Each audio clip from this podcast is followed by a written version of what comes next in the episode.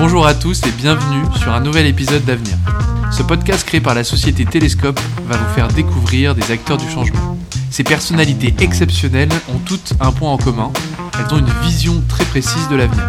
Ces hommes et ces femmes sont visionnaires dans leur société, leurs idées et leurs projets. Dans ce podcast, nous allons donc décortiquer leur parcours personnel et professionnel, leur histoire, mais aussi et surtout essayer de comprendre comment ils comptent changer demain. Bonjour à toutes et à tous et bienvenue dans ce nouvel épisode d'Avenir. Aujourd'hui, nous avons l'honneur d'accueillir Thomas Venturini, donc CEO et cofondateur de LiberKeys. Donc c'est la néo-agence qui souhaite transformer le marché de l'immobilier en offrant la meilleure expérience possible à chaque consommateur. C'est bien ça Thomas? Oui, bonjour Vanna, merci de me recevoir. Comment tu vas? Ça va super bien, très heureux d'être là. Super, bah merci d'avoir accepté notre invitation. Euh, bah écoute, on va directement aller dans le vif du sujet. Est-ce que tu peux te présenter en quelques mots pour celles et ceux qui ne te connaîtraient pas? Alors, je m'appelle Thomas Venturini, j'ai 34 ans, bientôt 35. Euh, je suis originaire de la Vienne, à Loudun, euh, ce qui est un village un petit peu perdu entre Saumur et, Chinon. Et puis, euh, j'ai eu quelques expériences professionnelles avant de créer et de cofonder Liberkeys, qui maintenant opère sur le marché de l'immobilier depuis quasiment 5 ans. Ça marche. On parlera plus en détail de Liberkeys plus tard dans le podcast. Mais d'abord, on va faire un bond dans le passé pour essayer de te connaître un petit peu. Donc, est-ce que tu peux nous parler plus en détail de l'environnement dans lequel tu as grandi, de l'enfant que tu étais autrefois, ta relation avec tes parents? C'est le moment où je m'allonge sur le canapé, ça? Euh, non, je suis, comme je le disais, je suis originaire de, vraiment de la campagne. Euh, j'ai grandi dans une ville, euh, enfin un village de, de 6-7 000 habitants. Euh, j'étais, euh, je suis un enfant d'une fratrie de, de trois, trois personnes avec deux parents superbes qui m'ont appris beaucoup de choses, notamment à, faire ce que j'avais envie de faire, mais de le faire à fond. Et, donc très rapidement à 16 ans, j'ai quitté j'ai quitté euh, le domicile pour euh, être interne. À 18 ans, je suis parti un an en Australie où j'ai euh, fait à peu près tous les jobs possibles et inimaginables, les moins bien payés. j'ai appris là-bas beaucoup de choses, notamment à me débrouiller vraiment seul, vraiment, vraiment seul. J'ai appris aussi que j'étais fan de plongée, parce que j'ai appris à plonger là-bas. Euh, j'ai également appris à parler anglais parce que j'avais un niveau euh, catastrophique. J'étais plutôt très bon en sciences, moins bon en, lettres. Et puis à mon retour, j'ai décidé du coup de, me lancer dans quelque chose dans lequel je croyais pas forcément, mais je croyais surtout qu'il y avait des opportunités derrière, qui étaient du droit. J'ai fait une licence. Et puis, et puis ça, ça m'a pas plu du tout. Donc je suis parti dans une école de commerce où là j'ai fait j'ai fait de la finance et, et du business. Et ça m'a beaucoup plus intéressé. Moi, j'ai une question. Pourquoi avoir choisi l'Australie? Et euh, quel était ton état d'esprit quand tu es parti? Est-ce que tes parents, ils, enfin, ils, ils, étaient assez confiants de te, de te laisser partir aussi loin? Alors pas du tout. En fait, j'avais, j'avais, c'est une très bonne question. Ça s'est pas forcément très bien passé. En fait, j'avais 18 ans. Je savais pas du tout ce que je voulais faire dans la vie. Euh, et, et, j'avais envie de partir le plus loin possible euh, seul. Euh, voilà, et dans un pays qui euh, qui me faisait rêver, euh, qui était l'Australie. Et donc, euh, à 18 ans, je suis un peu parti euh, contre l'avis de mes parents. La seule manière pour, pour laquelle, enfin, avec laquelle je pouvais partir, c'était parce qu'ils devaient quand même me payer le billet d'avion. c'était d'être jeune homme au père. Donc, j'ai réussi en, très peu de temps à trouver une famille qui voudrait bien de moi. Je suis arrivé là-bas euh, à Perth, dans le sud-ouest, et, euh, et, en fait, il se trouve qu'au bout de trois semaines, je me suis fait euh, virer de cette famille de jeunes hommes au père. Mince. c'était euh, c'était c'était assez bizarre parce que déjà déjà dans l'avion pour aller là-bas j'ai je, je, parlais très mal anglais donc dans l'avion la personne me demande do you want fish or chicken? Mm -hmm. et j'ai répondu yes et, et, ça, ça a duré trois fois et donc au bout de la troisième fois elle m'a donné je sais plus le poulet ou le poisson donc, bref je suis parti euh, donc c'était compliqué j'arrive dans une famille où la la maman est divorcée anglaise euh, urgentiste donc euh, quasiment jamais à la maison mm -hmm. son enfant est hyperactif et et euh, frappe sa mère. Et, euh, et, on était en 2006 ou 2007, il n'y avait pas encore l'iPhone, il n'y avait pas WhatsApp, donc euh, mm -hmm. quand on devait se parler avec mes parents, euh, c'est eux qui m'appelaient, ils m'appelaient sur une cabine téléphonique. Et un jour, l'enfant voulait pas rentrer. Euh, il commence à s'énerver, à me crier dessus, et puis là, du coup, je lui dis que ça va plus, quoi. Et, et donc, il part en courant. Au domicile de la à son domicile. Il retrouve sa mère. Moi je courais après lui parce que j'avais peur j'avais peur pour lui. Mhm. euh, je pense que ça a juste accéléré sa course. Il s'est dit il va me frapper alors que c'était pas le cas. Enfin bref du coup je suis rentré à la maison. J'ai rien compris à ce qu'il a dit à sa mère. Et sa mère m'a dit écoute à 18h ce soir tu prends tes affaires tu pars. Oh donc je me suis retrouvé à Perth euh, sans le sou sans euh, savoir où dormir à 18h et sans parler anglais.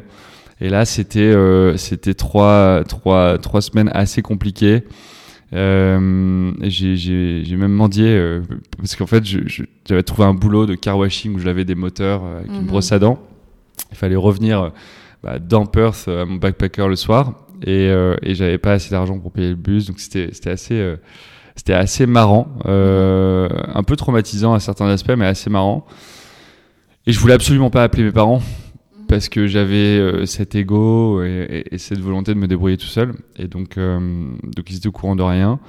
Euh, puis je me suis, je me suis débrouillé. Et puis de fil en aiguille, j'ai aussi fait de belles rencontres qui m'ont permis de, de commencer à gagner suffisamment d'argent, de, de rembourser les quelques dettes que j'avais là-bas. Je me suis fait au tout début avec certaines personnes que j'ai rencontrées. Et puis, et puis ensuite, j'ai pu m'acheter une voiture, apprendre à plonger sur un yacht. Enfin, c'était génial, quoi. Au final, euh, t'en as tiré de bonnes leçons. Enfin, aujourd'hui, euh, tu diriges une entreprise, euh, tu fais ce que t'aimes, j'imagine. Donc, euh, Ouais, c'était génial. ouais. Franchement, je le conseille à, tout le monde. Je le fais déjà euh, parmi euh, mes équipes. Je le conseille à, à vraiment tout le monde. Partir loin, partir seul, Mhm. ça oblige à rencontrer de nouvelles personnes. Mhm. Et puis, et puis partir, surtout partir pour travailler aussi à l'étranger. Ça permet de rencontrer rapidement de nouvelles personnes et pas de les rencontrer dans un, un environnement de fête où il peut y avoir des personnes qui sont plutôt de passage, mais Mhm. rencontrer des personnes qui sont là pour le temps long, euh, qui sont là pour le voyage et pas le tourisme, ce qui est quand même une nuance assez importante. Et puis je le, je le conseille euh, tôt, le plus tôt possible, euh, peut-être même avant les études. Je trouve que ça forge un caractère. Euh, et, et du coup, oui, en effet, j'ai appris énormément de choses. Déjà, j'ai appris à parler anglais vraiment. Et puis, j'ai appris aussi euh, euh, plein de boulots différents. J'ai travaillé dans une ostréiculture, j'ai travaillé dans une perlière, j'ai travaillé dans les champs, j'ai fait les vendanges, euh, j'ai travaillé dans des usines. Donc, c'est bon, c'est des, c'est des, c'est des métiers de manuel, mais c'est des métiers qui apprennent énormément. Et puis, et puis au-delà de ça, j'ai aussi confirmé des choses que j'avais en moi, notamment la- le fait d'entreprendre, le fait de se lancer dans un projet, n'est pas forcément euh, lancer une entreprise, hein, mais qui est, qui, qui- de se lancer dans une entreprise, pas forcément euh, business, mais qui peut être un projet. Voilà. À ce moment-là, toi, c'était quoi ton projet immobilier? Du coup, tu revenais ton projet immobilier, ton projet euh, professionnel. Tu revenais d'Australie. du coup, c'est qu'est-ce qu'il y avait dans ta tête? Est-ce que tu avais déjà un métier en tête? Tu m'as dit que tu voulais entreprendre. Comment Ouais, alors en fait, quand je suis rentré au Australie, c'était compliqué parce que j'avais les cheveux sous les épaules. euh, je marchais pieds nus dans la rue. Et quand on a cherché un appartement avec ma mère à Poitiers, du coup, c'était là où j'ai fait ma, fac de droit. euh, elle, était vraiment un peu perdue. Moi aussi, un petit peu. Je comprenais pas. J'avais pas du tout envie d'y aller. Puis petit à petit, je me suis acclami- accla- enfin, acclimaté et ça s'est bien passé. Euh, mais en effet, c'était pas forcément ce que j'avais préféré faire. C'était quand même très, euh, c'est des cours très magistraux, euh, euh, très descendants, euh, très théoriques, il y avait peu de pratique. Et donc rapidement, au bout de la deuxième année, je savais que je ferais pas de, de droit toute ma vie. Euh, même si j'embrasse tous mes tous mes copains qui ont continué qui sont désormais avocats ou autres. Euh, et puis euh, et puis du coup à la troisième année, euh, j'étais dans dans l'école qui était la, la seule qui me prenait en licence et pas en master. J'avais vraiment pas envie de faire une année plus qui était l'EDEC. Et du coup, je suis rentré en deuxième année directement en- à l'EDEC, euh, où j'ai commencé par un parcours business à Lille. Et puis, en fait, euh, durant une année de césure, je me suis dit que la finance c'était cool, donc j'ai passé une procédure euh, exceptionnelle, puis je suis parti à Nice euh, faire ma dernière année en finance. Oui, donc t'as bien, t'as, t'as bien voyagé dans les grandes villes de France un petit peu du coup. Ouais, également. oui. Et comment est-ce que t'es arrivé à Paris? Euh, comment je suis arrivé à Paris? Avant de finir l'EDEC, j'ai un, décroche un job chez EY en M&A, euh, côté FIG, donc euh, financier, qui était hyper technique, qui me plaisait, qui était sympa. Et puis, euh, bah, du coup, ça m'a amené à Paris. Pour autant, l'année de ma césure, j'ai vécu quasiment un an à Londres. Puisqu'aujourd'hui tu es CEO de Liberkeys, est-ce que tu peux nous parler de l'entreprise? Euh, Comment s'est créé Liberkeys? C'est quoi son histoire? Enfin, dis-nous tout. Euh, il se trouve que j'ai passé quasiment 4 ans chez, chez Amazon, qui est ma, mon expérience euh, vraiment la plus, la plus complète après Liberkeys. Mhm. Et euh, là-bas, j'ai, je, je, donc je faisais différentes missions. Et puis, parallèlement à Amazon, j'ai créé une entreprise qui était une entreprise de trading de biens sur Marketplace. Donc, c'est on vendait des smartphones, tablettes, on vendait des matelas compressés dans des tubes. Enfin, on vendait énormément de choses avec un partenaire espagnol. Euh, qui était euh, d'ailleurs une entreprise que, dont lui s'occupait uniquement de la supply et moi je m'occupais d'à peu près tout le reste. Mhm. Et euh, donc ça veut dire lancement de marketplace différentes. Il y avait Rakuten, Cdiscount, il y avait Amazon. Mhm. Il y a l'Europe, les US, le Japon. Mhm. On avait été dans beaucoup de pays. et puis la boîte, qui était une boîte que lui avait avant, on en a créé une autre. Donc la sienne faisait 3 millions de chiffre d'affaires par an. En l'espace de 18 mois, celle qu'on a créée ensemble faisait 3 millions d'euros par mois. Donc c'était un énorme succès. Euh, ça a été euh, très intense parce que je, faisais deux jobs en même temps mhm. euh, avec celui d'Amazon. Et donc, du coup, j'ai décidé de, à un moment donné, quitter Amazon pour faire cette boîte-là à, temps, plein. Et en fait, deux mois après avoir quitté Amazon, mon, partenaire espagnol part avec la caisse. Donc à ce moment-là, je, je perds tout, je perds mon activité, je perds aussi énormément d'argent que j'avais réinvesti. Mhm. et, et, puis à ce moment-là, je gagnais très bien ma vie, donc je dépensais aussi pas mal. Mhm. J'ai acheté euh, des biens immobiliers, euh, moto, euh, voilà, c'était vraiment sympa, j'ai pas mal. Et, donc du coup, bah, du jour au lendemain, je perds tout quoi. C'est-à-dire que je me retrouve de nouveau comme en Australie, sans rien, sans rien, pas mal d'impôts à payer, beaucoup beaucoup d'impôts à payer. et puis, et, et, je suis en congé création d'entreprise, donc là j'ai un an. Et à ce moment-là, je me dis, bah, qu'est-ce que je vais bien faire de ma vie? Est-ce que j'attends de retourner euh, dans l'entreprise dans laquelle j'étais? Est-ce que euh, je vais dans un autre GAFA Est-ce que euh, je monte une boîte pour m'éclater? Puis je me suis dit, bah, je vais monter une boîte.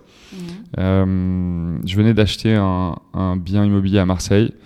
J'avais une expérience qui était vraiment désastreuse. Donc, c'est-à-dire que je payais 15 000 euros de commission à, à un agent, mais c'est le notaire qui faisait tout le travail. Euh, j'avais pas du tout d'informations euh, comme j'ai demandé. C'était pas vraiment possible de visiter le bien. Mhm. Quand euh, j'ai pris possession du bien, l'eau chaude n'était pas raccordée à la cuisine. Mhm. Pourtant, c'était une rénovation. Et, et, donc là, très difficile d'avoir des, des, solutions de recours. donc bref, c'était vraiment en plus de ça, je suis, je suis à Paris à ce moment-là et je dois faire 1000, 1000 bornes pour signer des papiers. Enfin, tu vois, il y a, tout.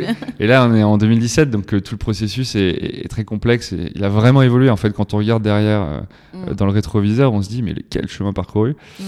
euh, Alors qu'aujourd'hui, on pense qu'on est encore en retard par rapport aux autres secteurs. Mm-hmm. Mais la réalité, c'est que l'immobilier bouge très vite et les professionnels font un travail assez exceptionnel là-dessus. Euh, et donc, du coup, on, on est en 2017 et je me dis, bon, bah, très bien, en fait c'est un beau marché immobilier, euh, c'est intéressant, on va regarder ce qui se passe. Et là, euh, on s'aperçoit euh, que c'est le plus gros marché des économies occidentales. C'est-à-dire que c'est un marché colossal qui fait une bonne portion du PIB de chaque pays. par exemple, la France, c'est plus de 10%. On a sur le marché de l'immobilier transactionnel 8 milliards de commissions qui sont versées tous les ans aux agents immobiliers français, ce qui est énorme sans compter les autres verticales sur lesquelles ils peuvent euh, opérer. Et puis, euh, c'est un marché qui est très fragmenté, sur lequel il y a énormément d'acteurs différents. Euh, et c'est très dur de, de, comprendre quel est le standard du marché. Donc je me dis qu'il y a un boulevard à ce moment-là pour monter un, un, géant avec un playtech et, et, global sur le marché de l'immobilier. Je vais chercher du coup deux de mes cofondateurs qui sont Julien et Anthony, de manière à pouvoir euh, lancer la boîte le plus vite possible. Et donc on lance Liberkeys en janvier 2018, après quelques mois de, euh, de mise à plat des, des, process, de la vision, de où on veut aller, comment, etc. Ok, et du coup, euh, c'est marrant puisque cette mauvaise expérience que tu as eue euh, à Marseille, ça aurait en fait pu te dégoûter du monde de l'immobilier. Mais euh, au final, c'est justement là où tu as choisi de te placer avec Julien et Anthony. Ouais. Et comment ça s'est passé du coup quand vous avez créé Liberkeys Est-ce que tu les connaissais? C'est des amis à toi ou tu les as choisis professionnellement par des rencontres? Ouais, en fait, c'est des amis. En effet, il se trouve que bon, ça n'avait pas vacciné mon expérience d'avant, où euh, ce, cet associé n'était pas un ami à la base. Je pensais qu'il l'était devenu, mais j'étais le seul à le penser. Euh, non, c'était des amis. Julien était, euh, qui sont toujours des amis d'ailleurs. Euh, Julien était mon colocataire à, à Nice quand j'étais en finance. Euh, à l'EDEC. Et Anthony était mon co-stagiaire à Londres, euh, dans la startup où, on travaillait tous les deux, qui était une startup d'optimisation de taux de conversion. Euh, donc on, on, on mixait du big data et de la customer behavior en, en- voilà, pour en sortir des, des recommandations pour des équipes business. Et donc je les connais tous les deux depuis 10 ans. Ok, ça marche. Voilà. Et ça se passe bien aujourd'hui? Super bien. Écoute, euh, Julien est CFO de Liberkeys et Anthony est CTO. Ça se passe très bien et puis on a encore plein de choses à faire ensemble, je pense. Mhm. Et du coup, Liberkeys. Donc, déjà, pourquoi avoir choisi le nom de Liberkeys sais pas si je dois le raconter, mais Li- Liberkeys, c'est, c'est, on m'a toujours, c'est la première fois qu'on me le demande. On m'a dit le jour où on te le demandera, tu, tu, tu seras obligé d'expliquer pourquoi. Et là, on aura perdu quelques points de, de marketing et de branding.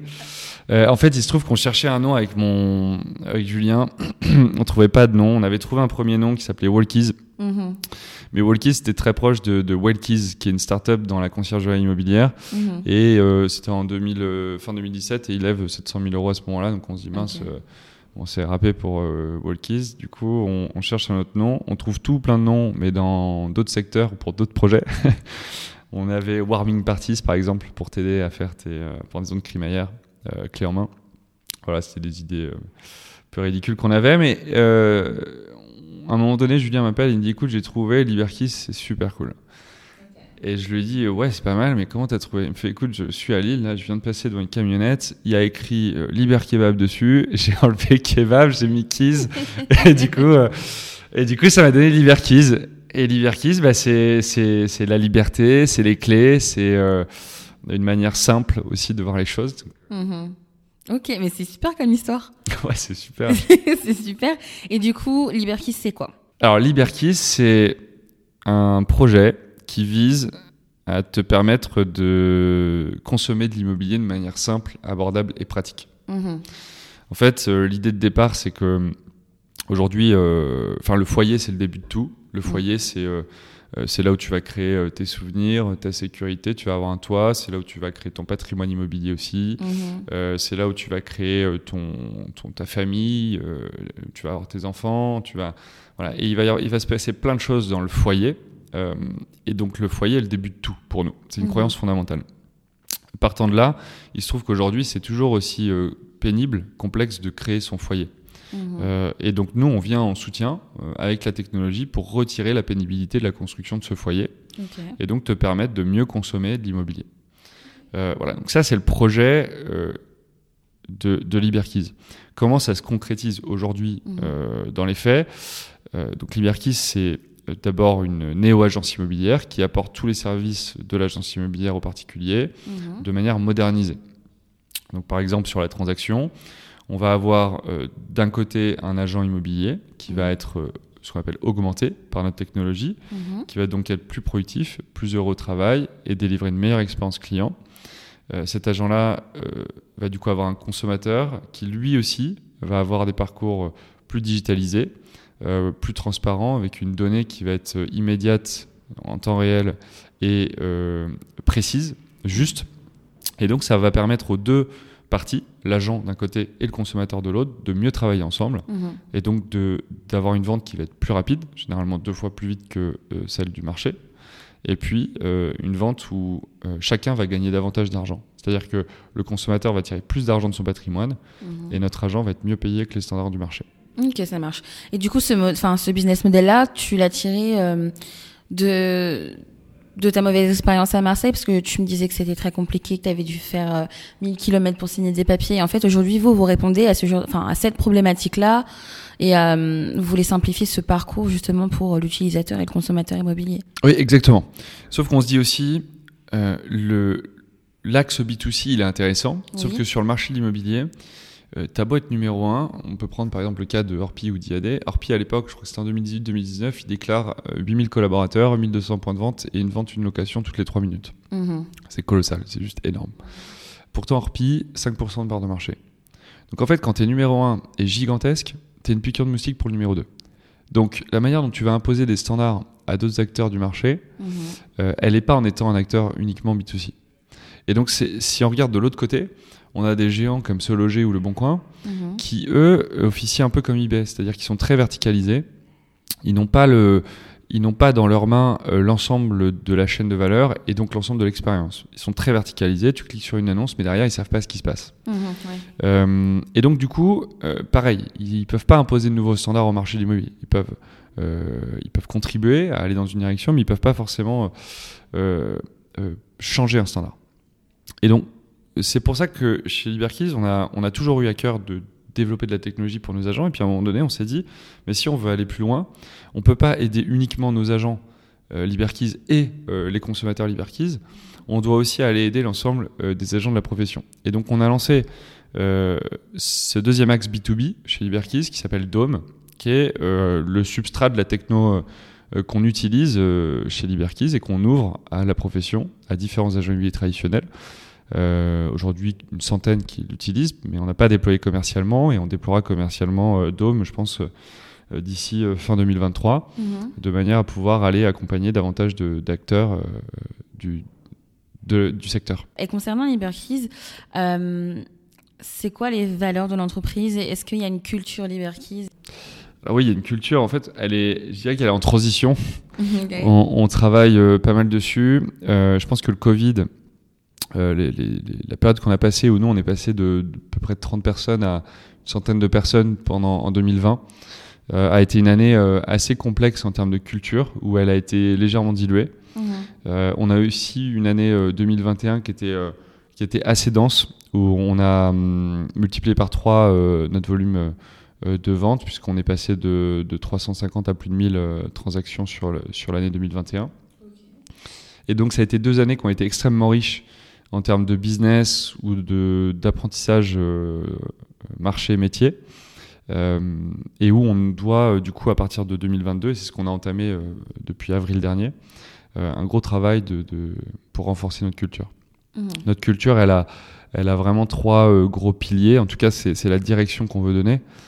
Parce que n- on le voit de cette manière-là. Si tu veux, on, on se dit, euh, il y a des valeurs. Et les valeurs, c'est euh, euh, c'est pas quelque chose qu'on décide, c'est quelque chose qui, qui c'est une résultante de, et c'est ce que vont dire les gens quand on va les interroger. Mhm, Tout à fait. Donc les valeurs cibles qu'on va cibler avec Liberkeys vont être euh, l'excellence, l'innovation et l'impact. Mhm. Euh, et si on, euh, par contre, si on essaie euh, méthodiquement de se diriger vers ces valeurs-là, on va mettre en place des leadership principles, donc des principes ou des guides du comportement euh, dans l'entreprise, c'est-à-dire qu'est-ce que tu rewards ou qu'est-ce que tu ne rewards pas comme comportement pour diriger du coup euh, euh, les comportements dans l'entreprise de manière à ce que l'ensemble des comportements forment les valeurs. C'est un peu ce qu'on qu'on explique dans nos équipes. Et donc chez nous, on, on, a vraiment quelques principes. Le premier, et le plus fondamental, c'est que le consommateur est au cœur de toutes nos préoccupations. C'est-à-dire qu'on prendra toutes les décisions en fonction du consommateur, ce qui permet de te placer tout de suite euh, dans une situation où tu ne regardes pas ton concurrent, euh, qui lui a peut-être compris euh, six mois après que le consommateur voulait quelque chose et il a mis 6 à 12 mois pour le mettre en place. Et donc toi, en fait, tu as tout de suite 18 mois de, de retard. Ça, c'est le premier point. Le deuxième point, c'est que les, c'est, c'est vraiment nos people qui font le produit ou le service, et c'est le produit ou le service qui fait le chiffre d'affaires, pas l'inverse. Donc les, people de Liberty sont extrêmement importants. Euh, et donc pareil, on a euh, remis en place euh, vraiment tout un objectif de qualité de vie au travail qui est très très important pour nous actuellement. Et puis ensuite, quelques autres sujets, notamment l'ambition et, l'exigence qu'on doit avoir dans le travail. Ça marche. Et vous êtes basé uniquement à Paris ou est-ce que vous vous êtes développé du coup un peu dans d'autres villes en France? Alors on, est, on a 50% de notre business qui est en Ile-de-France, donc euh, euh, le reste est fait à Lille, Lyon, Marseille, Montpellier, euh, Nice. On a aussi Aix, Reims, tu vois, on, s'étend.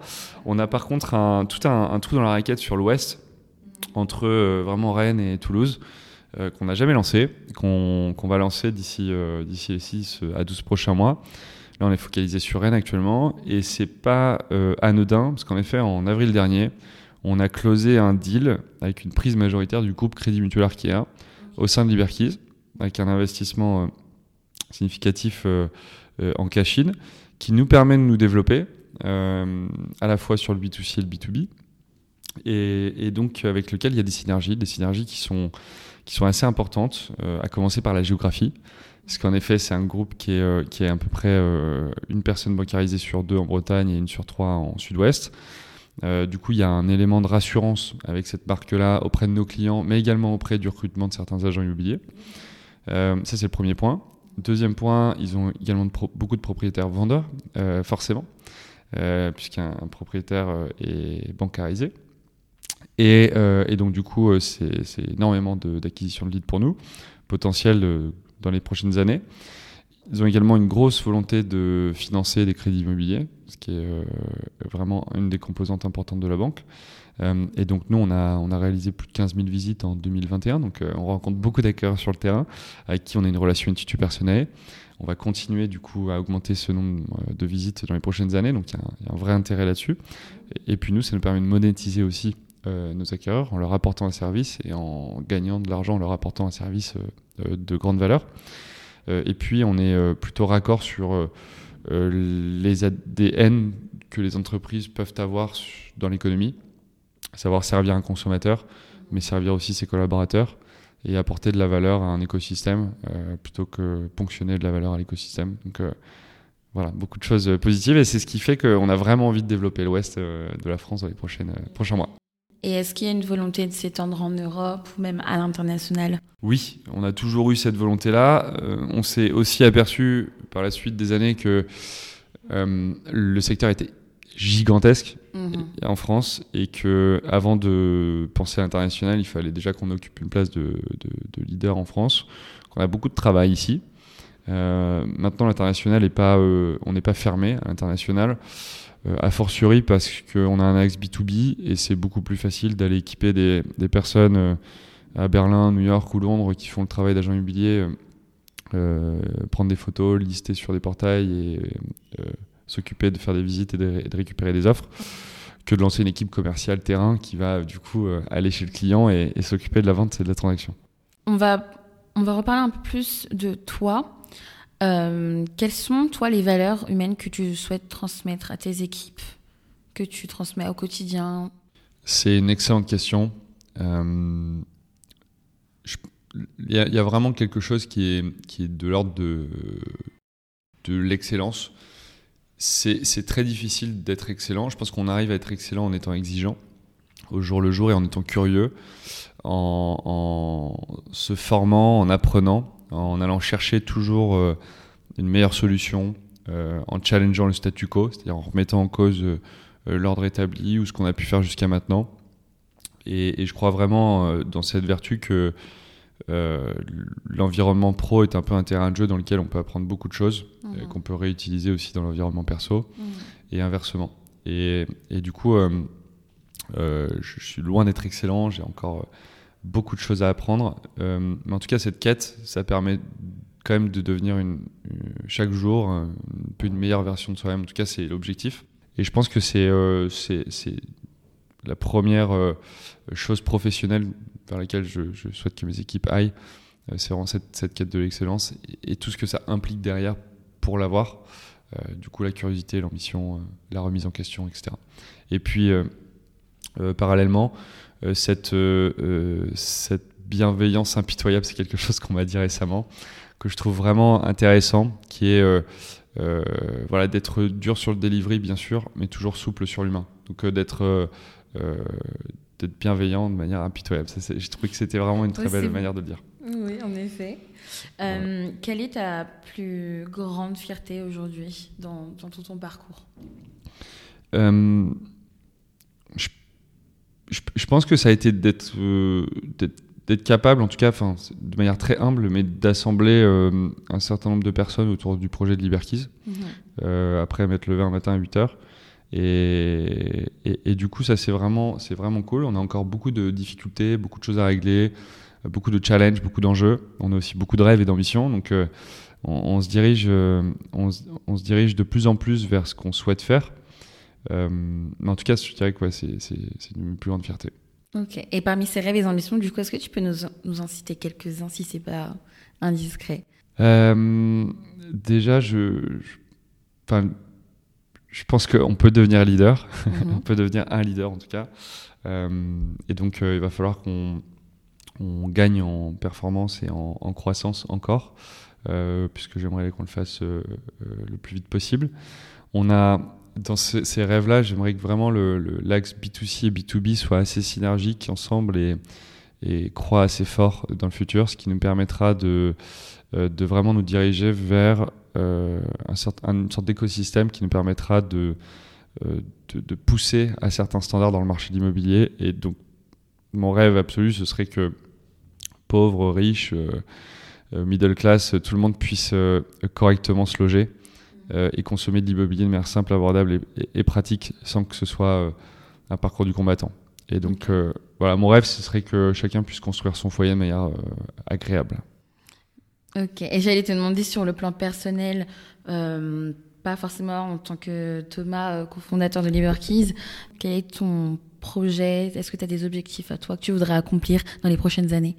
Oui, euh, on parlait du cycle pro-perso tout à l'heure et, d'être curieux et que l'un nourrissait l'autre. Euh, mon, mon, mon, cycle perso est un peu trop court depuis quelques années, donc je souhaite euh, euh, l'allonger de manière à avoir plus de temps perso. Premier objectif personnel.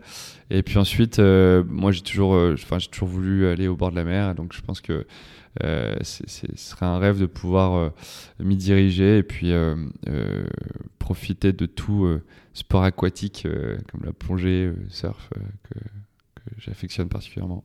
Ok. Et du coup, dernière question, donc on pose à tous nos invités, c'est l'intitulé du podcast.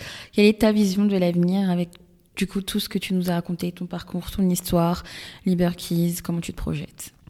Bah, il y a deux avenirs il y a celui qui est, macroéconomique qui est je pense à regarder à court et long terme je pense que long terme il y aura pas trop de sujets euh, même psychologiquement, on va, euh, faire face à certains challenges qui vont du coup impacter euh, la macroéconomie. Je pense qu'à court terme, ça va être plus compliqué. Euh, beaucoup d'entreprises sont en difficulté actuellement en termes de cash ou même de, croissance. Euh, donc là, le, sujet, ça va vraiment être de, préserver le cash, euh, de structurer une bonne croissance, de continuer d'investir sur euh, les sujets long terme et notamment tech, euh, de manière à ce que quand euh, ce contexte court terme est passé, les entreprises puissent, avoir, des avantages compétitifs. donc je pense que les crises font des leaders. Je pense que c'est une bonne opportunité pour certains.